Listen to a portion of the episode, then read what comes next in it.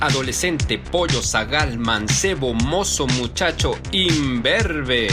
Esto es Ay Guajo Chavos, una mirada al mundo desde la perspectiva de jóvenes universitarios. Ay Guajo Chavos, la fiesta en radio, comenzamos.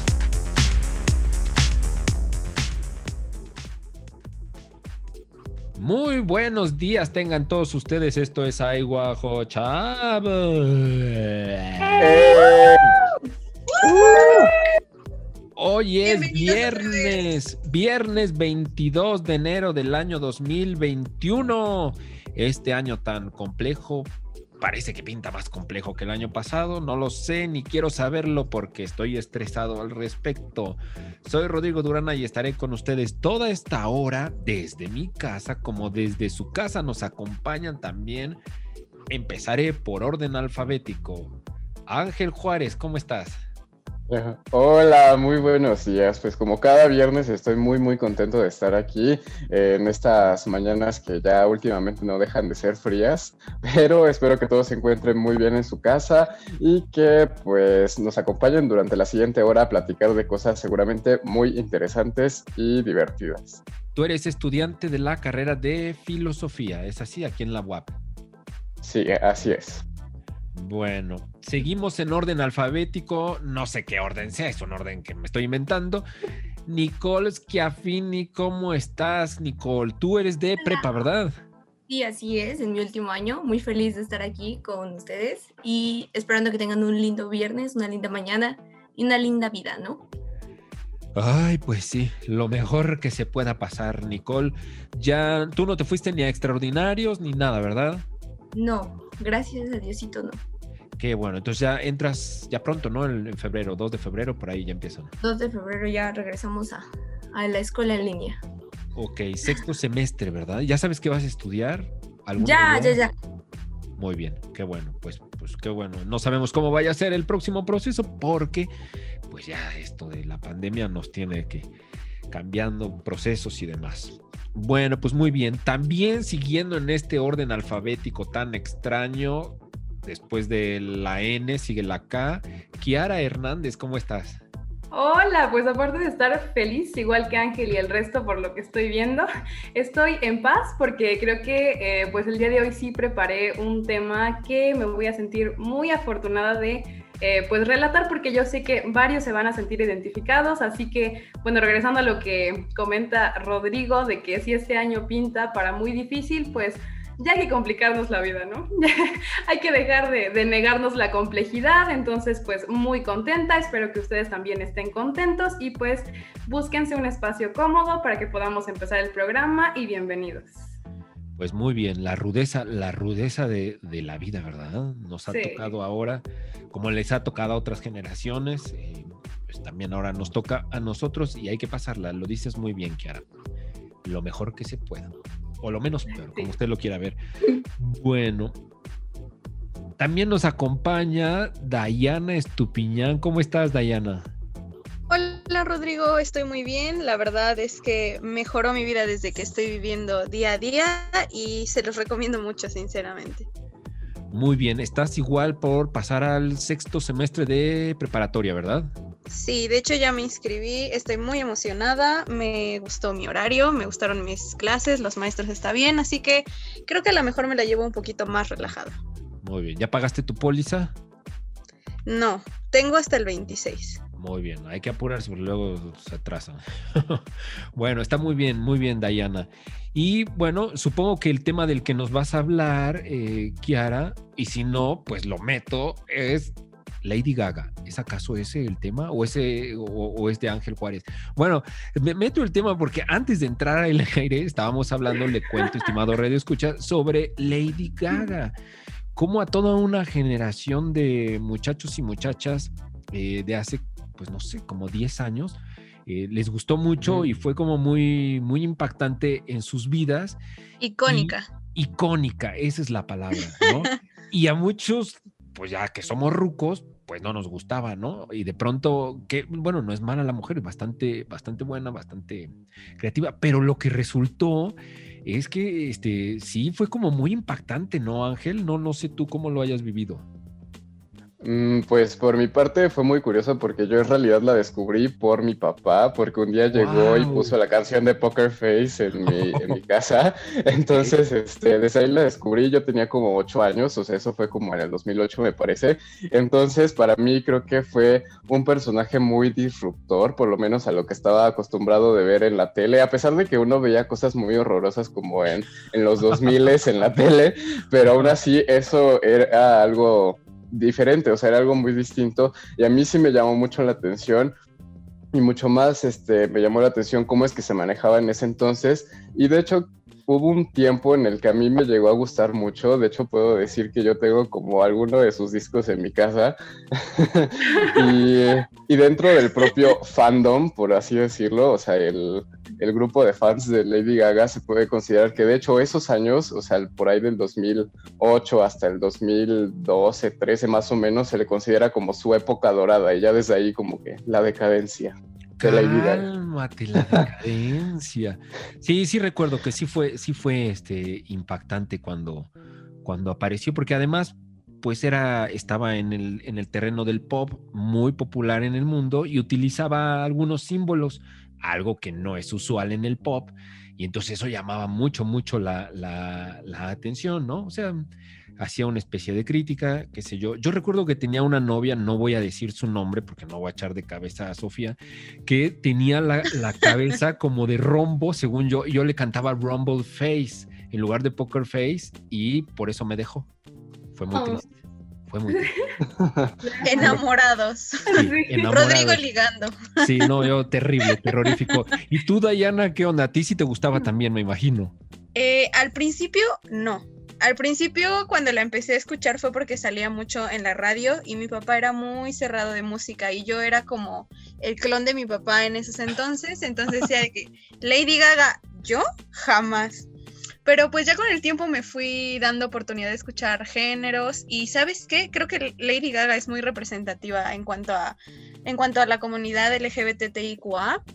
Eh, no sé, o sea, su fotografía, como tú decías, el, el discurso que quiere manejar, no sé, creo que es muy icónica, la verdad. Al menos a mi parecer lo es. Y No, como que ha sí. sabido evolucionar.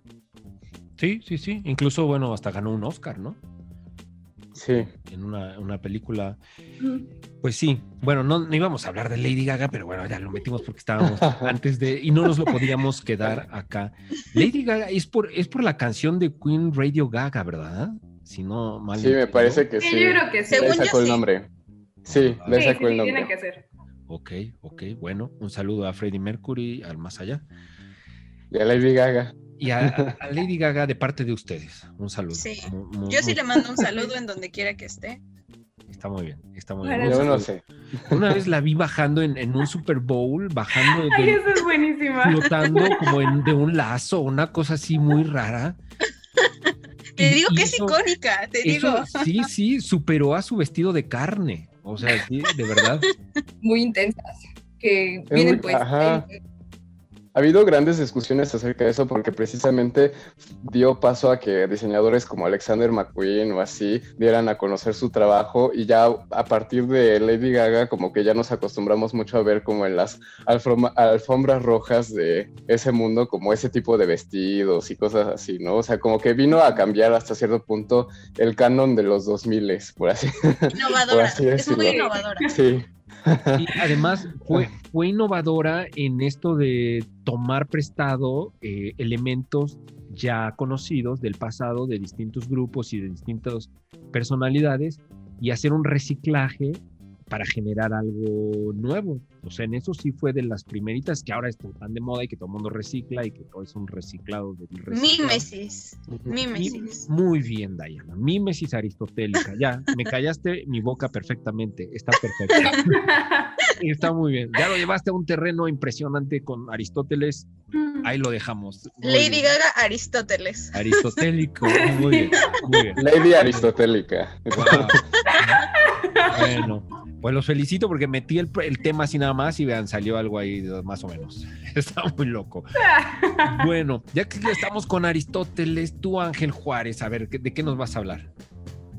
Pues en realidad no les vengo a hablar acerca de Lady Gaga, bueno yo esperaría, pero no les vengo a hablar acerca de Lady Gaga, que de hecho me sorprende en, la Facultad de Filosofía hasta cierto punto si es querida, este, por mucho que uno pueda pensar que ay, les gustan otras cosas o así, pero no, sí les gusta Lady Gaga. Pero bueno, Lady Gaga vengo... y Schopenhauer. Ajá, o sea, están leyendo Schopenhauer y, o dan clases de lógica y escuchan Lady Gaga, algo así. Wow, excelente, excelente. No es broma. Pero bueno, hoy vengo a contarles acerca pues, de una curiosa propuesta en torno a la situación que estamos todos viviendo y que pues se ha popularizado principalmente a través de las redes sociales y de hecho es a través de este medio por el cual se está realizando todo este proyecto, específicamente en la red social de Instagram y se trata del COVID Art Museum o el CAM. Este, en su descripción se autodenomina como el primer museo nacido durante la crisis por COVID-19 en esta cuenta, digamos que se publican trabajos artísticos de personas de todo el mundo, incluso yo he llegado a ver algunos trabajos de personas de México, principalmente ilustradores, eh, porque en general en esta cuenta se publican principalmente ilustraciones hechas digitalmente, ya sea en 2D, en 3D, fotografías, pinturas o incluso dibujos, hasta collages o intervenciones de, de obras pasadas que manifiestan pues las múltiples facetas de lo que hemos estado eh, viviendo en los últimos pues meses, ya casi, espero que no decir en algún futuro años, que van desde la situación de la escasez de alimento, el confinamiento, la desesperación por reunirnos con nuestros seres queridos, la distorsión del tiempo en el encierro, las implicaciones de la enfermedad eh, y la salud misma, etcétera, etcétera, etcétera. Eh, es muy curioso cómo es que en esta cuenta uno puede ver y se puede dar cuenta de cómo es que fue evolucionando la discusión en torno a esta enfermedad, porque si uno baja hasta las primeras publicaciones, uno se da cuenta que de hecho la primera publicación fue el 19 de marzo de 2020, cuando empezaba ya a hacerse el confinamiento a nivel generalizado en todo el mundo, y muestra una ilustración digital de una estatua de la libertad con cubrebocas y en vez de una antorcha sostiene una barra de jabón. Oye, a ver, eh, y ya... Eh, entonces, este, retomando, es un museo en una, en una cuenta de Instagram y es un museo sobre el COVID. ¿Estoy en lo correcto? Ajá. Sí, bueno, supongo, sí, de hecho sí es justo lo que eh, se propone porque como sabemos, una de las implicaciones del confinamiento fue precisamente el cierre de los museos físicos, por así decirlo. Entonces se trató de trasladarlo como a, a medios digitales, aunque en muchos casos muchas personas opinaron, no, es que eso pues ya es, no sé, tele o algo así, o sea, no es no cumple la misma función que un museo, pero sin embargo, eh, precisamente el, CAM lo que hace es aprovechar las nuevas, este, digamos, técnicas digitales de ilustración, así que últimamente se han popularizado, para que, este, digamos, que se pueda tener una posibilidad de representación más próxima, ¿no? O sea, porque aún así uno siente más próxima a veces este, la representación a través de una ilustración digital que a través de una fotografía de la, este, de una pintura, o sea que bien pues ya se siente como la representación de la representación, ¿no? es la, la famosa mímesis de la que hablaba Diana. Sí, sí. Wow. Oye Ángel, y em, no me imagino, pues tú, tú, lo has visto obviamente, este, ¿qué nos, qué nos presenta? O sea, este primer, esta primera imagen pues es súper simbólica, ¿no? Pero ¿qué, qué hay? ¿Son fotos realistas o, no? Ajá, ¿qué hay? Ah, bueno, pues al ir bajando en la cuenta, precisamente como yo decía, uno puede ir viendo pues las distintas fases que ha tenido la situación y también las cómo los humanos han, este, digamos, hecho frente a estas situaciones y cómo ha repercutido en la gente en general, ¿no? Pasando por la escasez de los productos básicos, o sea, digamos que se hace incluso mucha burla respecto al énfasis que se le dio al papel higiénico en las primeras manifestaciones de ansiedad y depresión causadas por el encierro y también ya posteriormente eh, hay representaciones de las ilusiones y planes para después de la cuarentena, que me parece que se gestaron por ahí del verano más o menos, este, en el que todos pensábamos, ay, es que no sé, en septiembre o algo así, este, vamos a regresar a la vida normal o de verdad va a ser una cuarentena, solo serán 40 días. Y este, como, bueno, atendiendo a la pregunta de Durana, pues lo, a lo que se ha dedicado a hacer es, este, no sé, por ejemplo, repiensan el retrato tomando a consideración el ocultamiento de gran parte del rostro por el por el tapabocas, etcétera. Intervienen obras de arte clásicas con, este, con motivos eh, o contextualizadas en el COVID-19 eh, y también este, hacen a veces dibujos muy sencillos, pero que al final de cuentas terminan este, siendo un gran pues, reflejo de la pues de todos los sentimientos que uno puede sentir en esta situación. ¿Qué, ¿Cuál es la dirección? ¿Cómo, cómo, lo encuentro? Pues este, se encuentra como arroba COVID Art Museum, así tal cual. Este, de hecho, cualquier persona puede enviar su propio trabajo y esto es algo también muy interesante. Este, uno puede dar clic en el enlace de la descripción de la cuenta de Instagram, otra vez repito, arroba COVID Art Museum, y este, lo hace llenar un formulario y ya ellos, este, pues a través de su trabajo curatorial, deciden si publicar tu trabajo o no. Ok, está muy, muy, muy, muy interesante. Hay que, hay que visitarla y pues a la orden del día, ¿no? Pues es el, el proceso por el, que, por el que estamos pasando. Y rápidamente recuerdo, pues sí, las Em, cómo lo contemplaban los científicos eh, hace por ahí octubre, antes septiembre, y sí se preveía que los primeros meses de este año iban a ser terroríficos. Yo recuerdo, ¿no? Que si decían que enero, febrero iba a ser terrorífico. Y la gente no lo creía. No lo, pues yo tampoco lo creía, ¿no? O sea, pues yo decía, sí, seguramente sí, pero no, no vivir, viviéndolo así, este, sí está rudo, ¿no? De verdad Estamos en un, en un momento bien complejo y desde cualquier perspectiva que lo, que lo queramos ver. Y me parece esta una buena alternativa, esta, pues esta página, este museo que está en, en un medio accesible para, a todo el mundo, ¿no? Para que la gente decante sus emociones y pues cualquiera, ojalá alguno de nuestros radioescuchas este, envíe su propuesta a, la cuenta de Instagram que ya se hizo pues algo famosa, ya tiene cerca de un cuarto de millón de seguidores. ¡Wow! Está muy bien. Está muy bien. Bueno, pues está, ahí está la, recomendación. Em, y pues vamos a ir a, una pausa. Bueno, regresamos. Esto es Ay Guajo Gaga. Después de un break. En un momento continuamos. Escríbenos a nuestro Facebook e Instagram Ay Guajo. Esto es Ay Guajo Chavos desde casa. Pues ya estamos de regreso. A ver, Kiara Hernández, nos vas a hablar ya no de Lady Gaga, me imagino. Eh, ¿De qué nos vas a hablar? De Lady Gaga. ¡Qué barbaridad! no, no es cierto. No les voy a hablar de Lady Gaga. La verdad es que me quedé con la espinita desde la ocasión anterior. La verdad es que, mm, pues, reconsiderando la pandemia y tomando en cuenta las cosas que he hecho y he disfrutado muchísimo, aunque suene un poquito masoquista, fue, eh, pues, ver la película de Melancolía de Lars von Trier. Así que además de recomendárselas, espero que la puedan ver, también me gustaría hablar un poquito acerca de su contexto filosófico. Entonces, Melancolía es el título de una película escrita y dirigida por Lars von Trier y bueno, esta película corresponde al año 2011. Eh, este film nos relata la historia eh, de dos mujeres que son hermanas y que están, están viviendo o están pasando por una época en la que eh, pues va a suceder una catástrofe en la Tierra, puesto que el planeta azul va a impactarnos. Em, y bueno, obviamente esto no dice pues mucho acerca de la película, de hecho si la ven muy probablemente se queden confundidos de que parece que hay muchísimas más cosas que nos está explicando, así que pues me gustaría facilitarles un poquito la vida, por lo menos en el sentido filosófico, y hablarles de su contexto. Entonces, eh, bueno, esta película nos incita a repensarnos eh, en un sentido fuera de la cotidianidad, puesto que nos enfrenta a nuestro ser para la muerte. Esto es un término heideggeriano, pero pues tiene que ver con la muerte vista como un puente hacia la angustia, como un detonante a la angustia. Oh. Entonces, eh, bueno, antes que nada, antes, que, antes de que continúe, esta investigación la pues se la atribuyo a su, autor, que es Roger Mas Soler, por si a alguien le interesa investigar sobre él.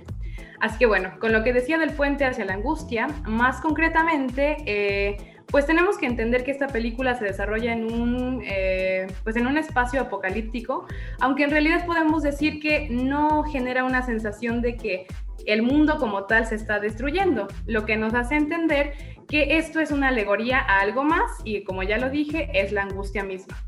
Así que el sentimiento de la angustia, visto como una experiencia fundamental de la existencia del ser humano que lo determina, es una experiencia ambigua en donde se encuentran tanto la atracción como la repulsión.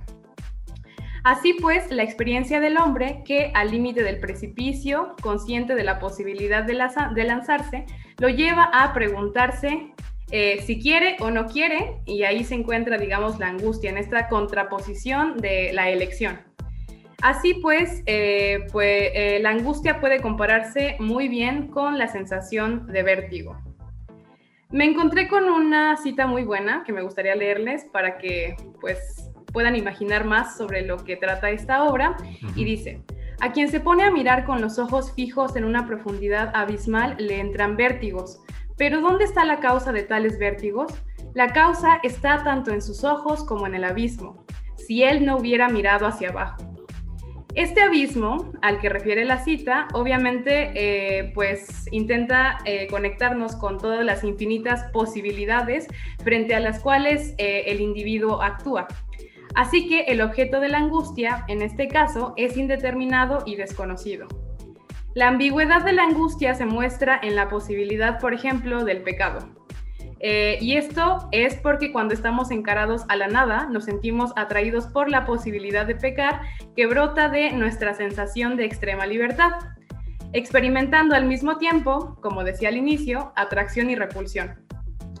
Esto es una angustia a la posibilidad de ser algo más y que es de hecho por lo que pasamos la mayoría de las personas. Eh, la angustia es el vértigo de la libertad. Nos angustiamos porque sabemos que tenemos la posibilidad y también por saber lo que podemos llegar a ser. Es por ello que eh, pues podemos decir o podemos encontrar en varios textos filosóficos que ni los ángeles ni los necios se angustian. En la obra Ser y Tiempo, Heidegger dice lo siguiente, el angustiarse abre original y directamente el mundo como mundo. No es que se empiece por desviar reflexivamente la vista de los entes intramundos, para pensar solo en el mundo ante el cual acaba por surgir la angustia, sino que es la angustia la que como modo de encontrarse abre por primera vez el mundo como mundo. Es decir, eh, pues la angustia también es una posibilidad de mundo.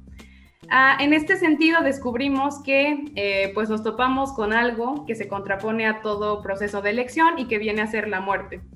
La posibilidad de la imposibilidad de todo proyecto a futuro. En este sentido, la angustia nos sitúa frente a la nada, revelándonos que lo inminente es no poder seguir existiendo. Eh, dicho lo anterior, la asunción de la propia finitud nos revela la muerte como el punto referencial de nuestra propia existencia.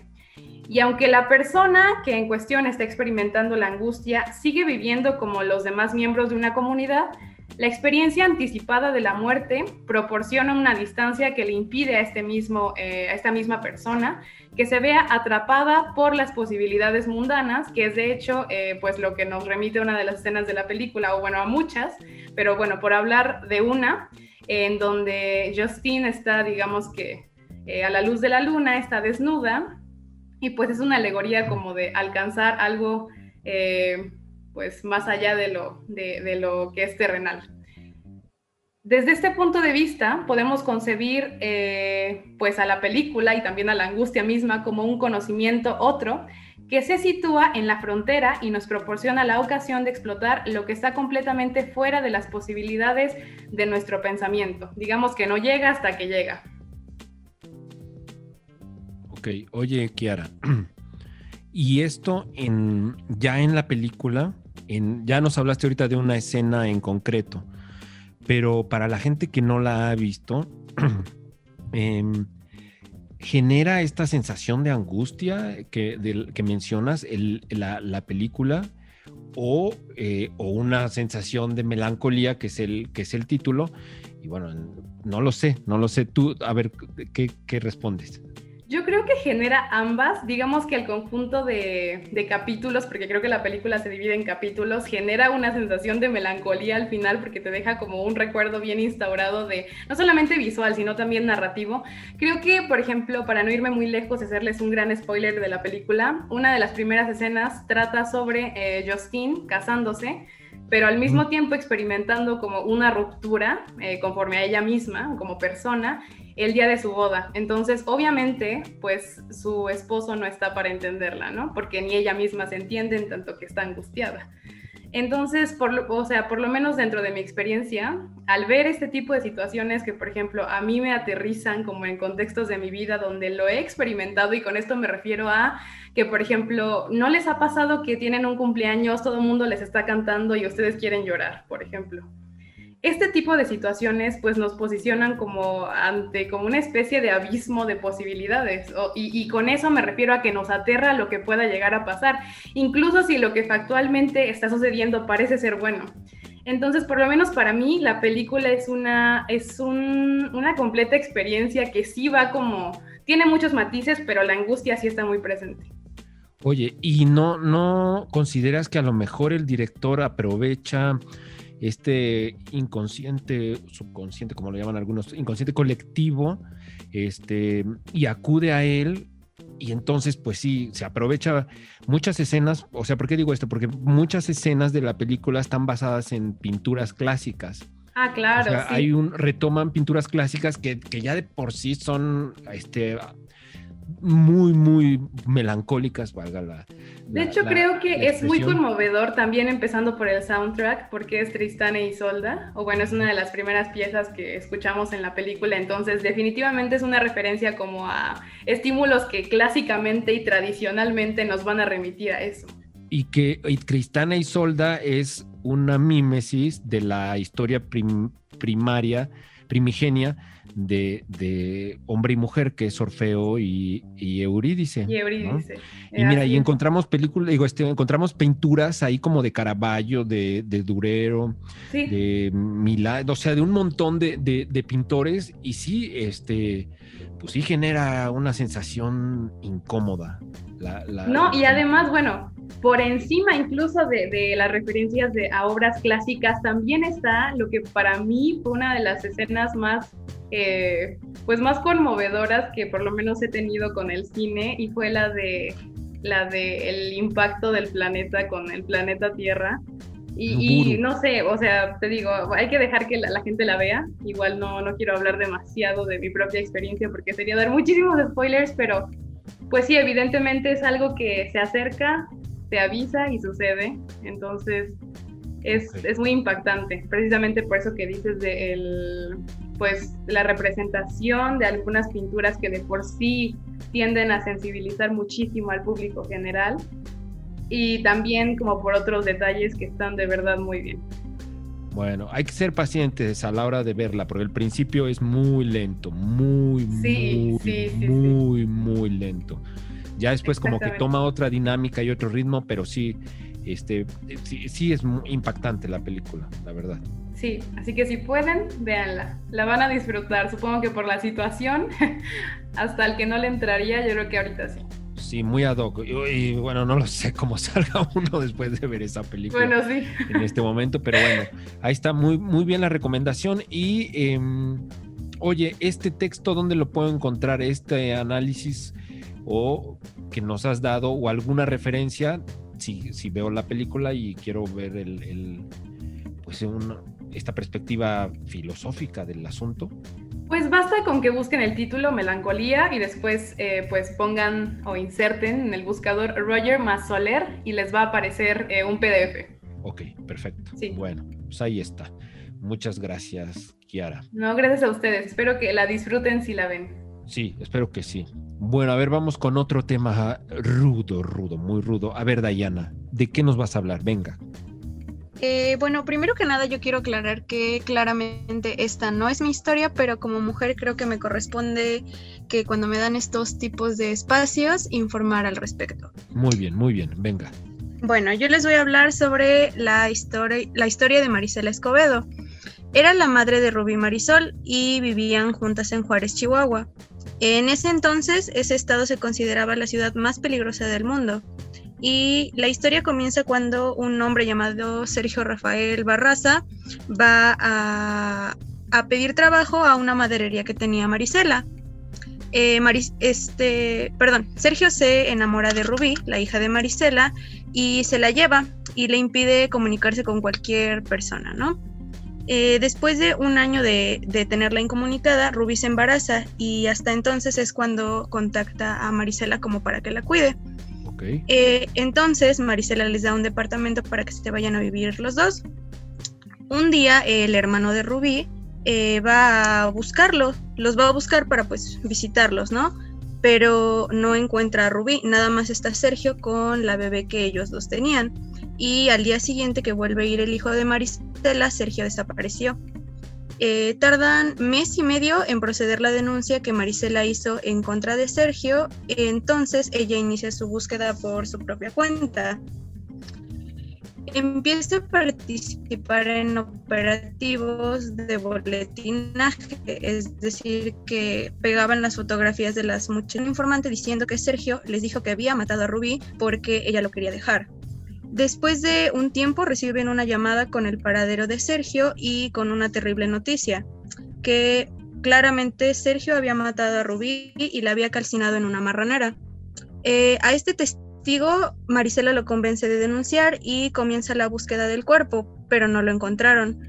Y aunque Marisela fue ese mismo día, tampoco lo encontró. Es hasta el día siguiente que encuentra un hueso perteneciente a su columna vertebral. A Sergio lo denunciaron por llevarse a la hija que tuvo con Ruby, porque claramente no tenía permiso de la mamá y mucho menos de Marisela. Entonces, cuando la policía lo atrapa, confiesa que mató a Rubí y la ubicación del cuerpo, pero a pesar de esto, lo dejan libre porque la confesión ya no contaba como, pues sí, como una razón para que lo encarcelaran. Después, Marisela regresa a Juárez y se planta en el Palacio de Gobierno. Cuando el gobernador de llega, le extienden una pancarta que decía que la justicia era privilegio de gobiernos, ya que solo atendían a los casos, pues precisamente del gobierno, ¿no? Y finalmente, el 16 de diciembre, asesinan a Marisela enfrente del Palacio de Gobierno. Lo que quiero retomar contándoles esta historia es la empatía y la solidaridad a través de la causa social de Marisela y reiterarle a Marisela y a Rubí en donde quiera que estén que su lucha todavía no termina. Muy bien, Dayana. A ver, tú eres una estudiante de preparatoria. Yo lo que noto es que muchas chicas de tu generación, o sea, no necesariamente de que van ahorita en sexto semestre que van a entrar a sexto, semestre, sino pues ya que son universitarias, este, pues están muy conscientes de, de estas historias y de no olvidarlas, de tenerlas presentes y sobre todo en, la lucha por, cambiar un poco tanto los aspectos eh, que tienen que ver con la justicia, como también con los aspectos más normales de, pues de convivencia de hombres con, mujeres. De hecho, yo también rescato muchísimo lo que ella menciona al final de, de lo que nos está explicando con, bueno, que tiene que ver con la participación de la mujer por la mujer Creo que la verdad es que, eh, pues, por, es que esto tiende a ser en cierta medida autárquico, lo cual tiene grandes beneficios, eh, puesto que la mujer reconoce sus virtudes propias.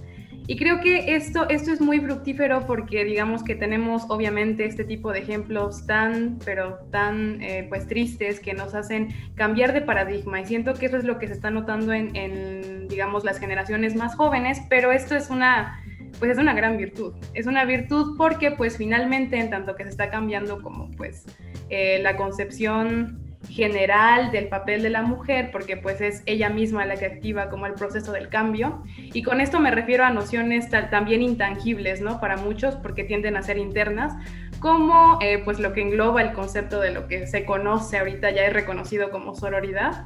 Bueno, siempre lo ha sido, pero actualmente se tiende a difundir mayormente. Así que eh, no solamente es como eh, pues comenzar el cambio, sino seguirlo con cada acción pequeña de tu vida. Entonces así se hace pues un honor o se dignifica ese tipo de personas. Eh, empezando por los detalles más pequeños como el compañerismo, digamos que el respeto propio, el respeto a, a la mujer en general, y es muy valioso.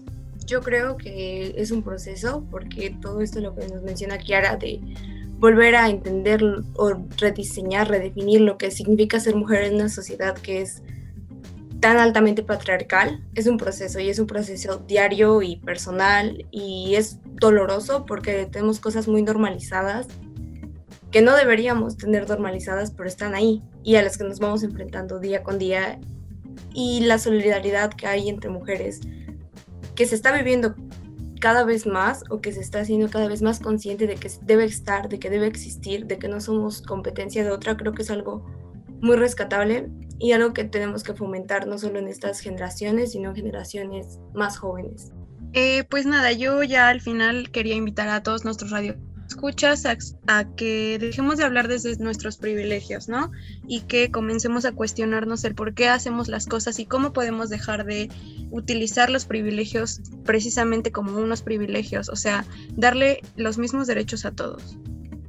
Está muy bien, muy bien, Dayana. El otro día en clase, en una clase en licenciatura, una, una alumna este, dijo que, mm, que estaba un poco enojada porque no notaba como que cambios y yo le dije que sí había cambios, que el cambio era ella. El cambio era ella y todas sus compañeras y chicas de preparatoria como ustedes, pues que lo tienen bien presente y que ya forma parte de la vida y que está, no solo, y no solo de chicas, de, alumnos que ya son conscientes de, esta, de este cambio que se tiene que dar y que pues se está dando. Quizá en la gente mayor no lo es tan fuerte como tendría que serlo, pero este, al menos yo noto que sí en estudiantes y este, pues ahí va. Este, algo más, Dayana. Está muy bien el tema. No, ya es todo. Gracias. Bueno, gracias, gracias a ti. Vamos a una pausa y regresamos. Esto es Aiguajo. Ya estamos de vuelta. Esto es Aiguajo Chavos desde casa. Ya estamos de regreso en Aiguajo este viernes 22 de enero del año 2021. Estamos transmitiendo desde nuestras casas. Nuestras voces llegan a la cabina central de Radio Web en el edificio Carolino, de ahí a la antenota que está arriba y de ahí al universo entero, a la galaxia, al cosmos y a los aliens. Exactamente. Está, soy Rodrigo Durana y me acompañan Ángel Juárez, Kiara Hernández, Dayana Estupiñán y Nicole Schiaffini. A ver, Nicole, ¿de qué nos vas a hablar tú? Ah, bueno, pues hoy yo les traigo un tema que igual y ya oyeron más de él, igual no conocen nada, porque es algo de lo que se ha estado hablando más los últimos años y es la fanfic o la fanfiction, que básicamente son relatos creados por fans con personajes de obras ya existentes, ¿no? O sea, yo como fan escribo o hago algo de, de algo ya conocido. De, sí, puede ser de lo que sea, de verdad de lo que sea. Y lo subo. Lo subo a internet. Esto no es algo nuevo, de hecho se remonta al siglo XIX con los fans de Sherlock Holmes que empezaron a escribir como historias de él y todo lo demás y las compartían entre ellos, ¿no? Y luego, con todo esto del internet, fue el boom cientos de miles de miles de personas escriben, leen fanfic diariamente.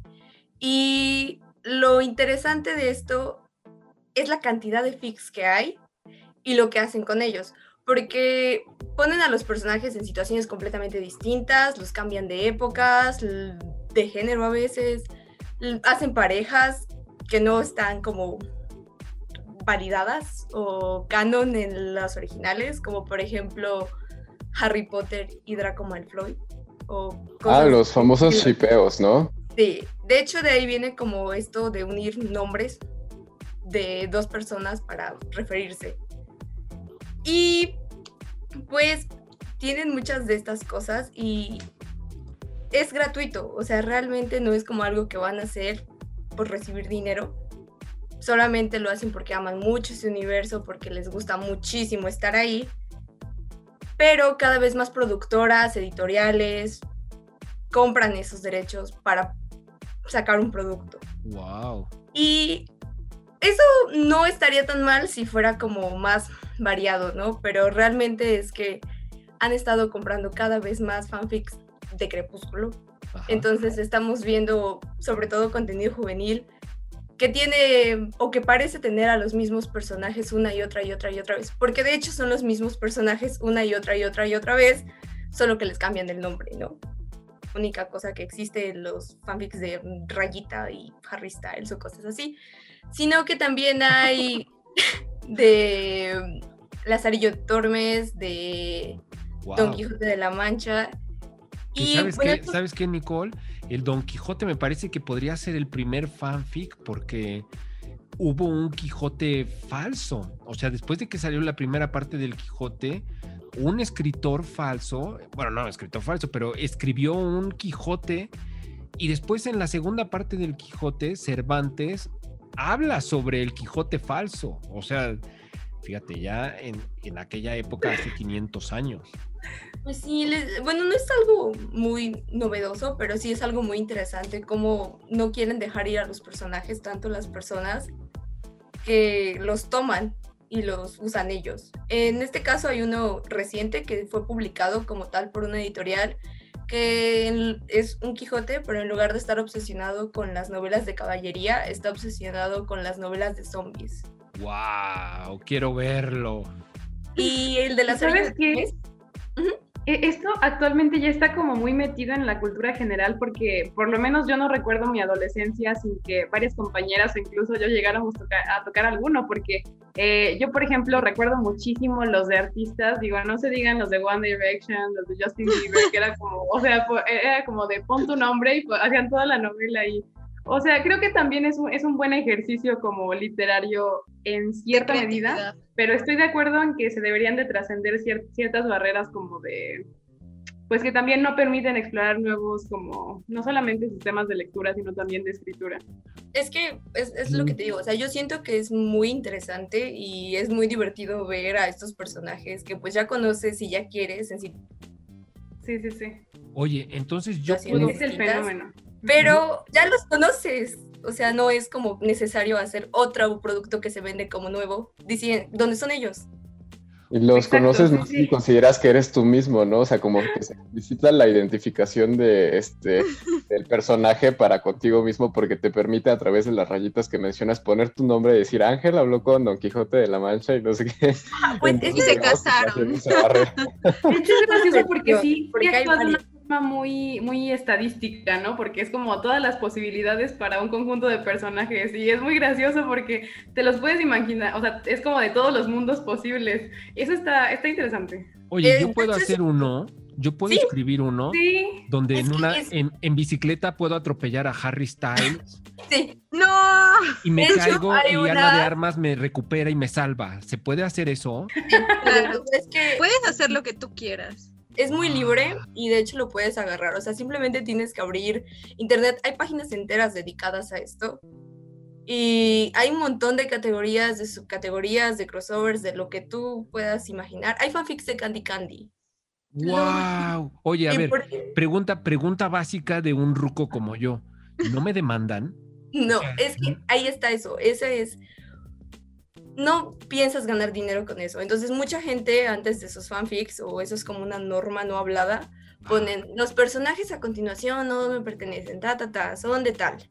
Porque no quieren ganar dinero, o sea, solo les gusta. De hecho, hay continuaciones de series que se fueron canceladas, finales de series que nunca llegaron a realizar, de que los mismos fans escriben para darle un cierre, pero no pretenden ganar dinero con eso.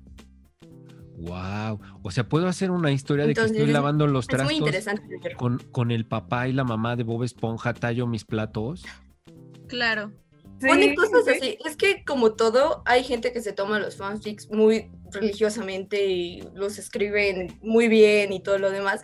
Y hay gente que se lo toma muy relajado. De hecho, hay unos que son muy conscientes de lo absurdos que son y son muy divertidos por eso. Eh, entiendo que es en literatura, o sea, como cuentitos, como novelas, pero puede ser también en dibujos, en animación, en video, en otro, en otros formatos. tienen su propio como nombre. Eh, los fanfics como tal solamente son considerados relatos, ¿no? Cuentos. Ah, ok. Pero hay fan arts que es como lo ah. mismo, pero en dibujo. Y también me imagino que hay uno de video. La verdad no estoy muy segura de cuál sería su nombre, pero sí hay de todo. Puede ser el género que sea, puede ser erótico. Sí, sí, hay mucho de, de abundan mucho, ¿no? Como lo que más hay. El top, el top es lo erótico. Oye, y, y, ya retomando el tema, bueno, no, no el tema, pero sí la postura de, del, del bloque anterior. ¿Hay fanfics críticos? O sea, que sean que tengan un sentido crítico social o eso no? Pues sí, eh, como, todo en este caso, les, digo que hay unos que son muy religiosos en respecto a, a lo que escriben, realmente se lo toman muy en serio, entonces hay unos que sí hacen una crítica muy directa a la sociedad y hay otros que no. Pues de hecho hay unos de política que son absurdos, o sea, tú los lees y son absurdos, pero ellos pretenden ser absurdos para evocar la risa, para todo lo demás, pero al mismo tiempo para hacer una crítica, ¿no? ¿Dónde lo Entonces- encuentro? ¿Dónde los encuentro, Nicole? ¿Cómo busco? A ver, yo quiero uno de Harry Style y de Bob Esponja. ¿Cómo lo busco? Nada más pongo fanfic. Harry Style y Bob, Harry Style y Bob Esponja, porque si busca Harry Style fanfic le van a salir muchísimos. Nada más así. Y ya, Ya, Es yo- que Harry Styles es el top ahorita. La neta es, Es que Harry los- Styles es el crush de todos. One Direction, eh, o la banda británica como tal, es de las que tiene más fanfics. Sí. Y hay unos que son realmente interesantes de leer por las propuestas que tienen, pero también hay otros que llegan a incomodar. De hecho, en este particular, After, que es la saga de libros que pues seguro han oído hablar, fue un fanfic primero de la banda y el autor le dio tanto asco y se sintió tan apenado de haberlo leído que tiene una orden de restricción contra la autora de ese fanfic. Wow. Sí, Wow. por el nivel de O cosas. sea, que es erótico el asunto. Sí, Ah, y le incomodó mucho. No, pues es que sí debe ser incómodo, ¿no? Yo lo pienso que pues sí debe ser como... Pues, de hecho hay varios autores porque esto viene como más de sagas, como le decía, les decía de Sherlock Holmes y todo lo demás. Al autor le gustaba leerlo y él lo apoyaba. Pero hay otros que obviamente no se sienten muy cómodos de que usen sus personajes para escribir. O tu persona, yo no sé cómo se sentirá Harry Sí. Styles, ¿no? Sí, ser sí. muy incómodo, la verdad. Raro, ajá. Como saber Sí. que otros tienen unas fantasías muy cañonas. Pues no sí, sé. En su nivel Es de sobrevaloración, ya no sé cómo, cómo, cómo lo tome a sí mismo. Ya llegó al cero, ya, ya se murió. Pues no es eso, no. es que lo valoren mucho, que lo pongan en un pedestal, que hay unos que sí lo hacen, pero yo que siento que sobre todo en los fanfics lo pintan mucho como la persona que quisieran que fuera y lo meten en estos estereotipos que ya hemos visto muchas veces del chico malo, de muy rudo o cosas así. Y yo creo que sí ha de ser incómodo que primero asuman tu personalidad y luego que eso se duplique, ¿no? Porque son Tengan miles tantas de millones. expectativas. Oye, ya, escribo mi fanfic y ¿dónde lo subo? Ah, ¿Lo subo en cualquier blog y ya? Hay una página que es como la oficial o la primera, que es fanfiction.net. Y esa es como la primera página que hubo. Luego de ahí ya salieron más como Wattpad o The Mind Art y hay un montón. Bueno, les prometo que de aquí a ocho días ya voy a tener arriba una fanfic. Seguro. De Wow. Harry Style y yo. Cómo lo, cómo lo atropello en bicicleta. Y me Pero lo salva- rolas. Se van a linchar. Y cuando ya me va a pegar, me van a linchar. A ver, Nicole, eso es importante, eso es importante, eso es importante. Si yo subo un, uno y le pego a Harry Style, es, ¿va a pasar esto que las masas sobrevaloradoras de Harry Style me van a golpear? Sí. Mm, Pues depende mucho del alcance que tenga tu fic. Por ejemplo, había uno que se Ok, llamaba ok, ok. Muñeco, que creo que era de mm, artistas de Tokyo Go. Bueno, es una banda. Ajá. de ellos. Y entonces la autora fue tan acosada para que lo terminara, para que avanzara la historia, que se hartó y como escribió una, una publicación que decía, ya estoy harta, no lo soporto más, la presión y el- todo lo que he recibido estos tres años, cinco años creo. Pudieron conmigo, ni siquiera la voy a terminar. Esto es lo que pensaba que iba a pasar y hasta ahí quedó. Si quieren traducirla, terminarla es su problema, pero no me busquen. Bueno, voy a, primero voy a investigar, voy a leerlos, voy a leerlos y ya.